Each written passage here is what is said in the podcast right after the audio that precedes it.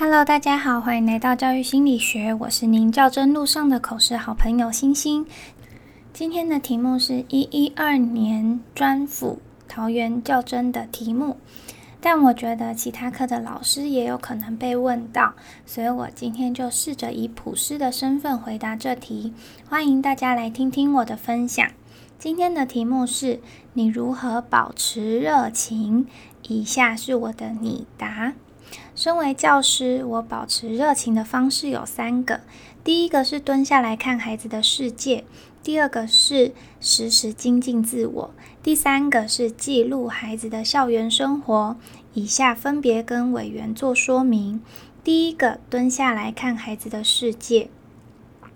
我们看事情跟学习的角度可能跟孩子有所不同，而这样的差异可能会让师生间的关系难以靠近。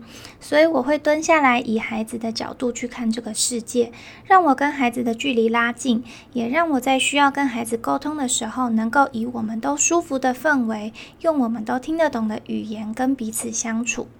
第二个，精进自我。我喜欢看到孩子得到心之后，对自己感到骄傲的神情。那既然孩子时时保持的好奇心，我又岂能不满足孩子呢？所以我常常透过各种方式自我精进，让我在教学中能有更丰富的方式来进行差异化教学，也能提供不同程度的孩子有更深更广的学习，让我的学生能在教室中读万卷书，也行万里路。第三个，透过影像或文字记录孩子的校园生活。孩子每天在学校都会发生不同的故事，有些故事会让人觉得很有趣，也有些事会让我感到挫败和无力。因此，我会透过影像或文字的方式记录孩子的成长点滴。当我感觉自己需要充电的时候，看看我和学生之间快乐的小回忆或是感动的事件，会让我瞬间充饱电。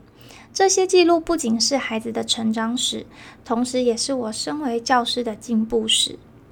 进入教育界后，偶尔会遇到一些挑战跟挫折，但是由于我会蹲下来看孩子的世界，让我跟孩子保有紧密的师生关系，再透过自我方自我精进的方式丰富我的教学，最后以影像和文字记录孩子与我的成长，是我身为教师保持热情的方式。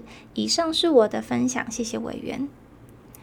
这个题目呢，其实也可以放一个小例子，但是我想透过这个回答挖洞给委员问我挫败的经验跟有哪些方式进行差异化教学，所以我就没有放小例子了，提供给大家做参考。那我们今天的分享就到这，拜啦。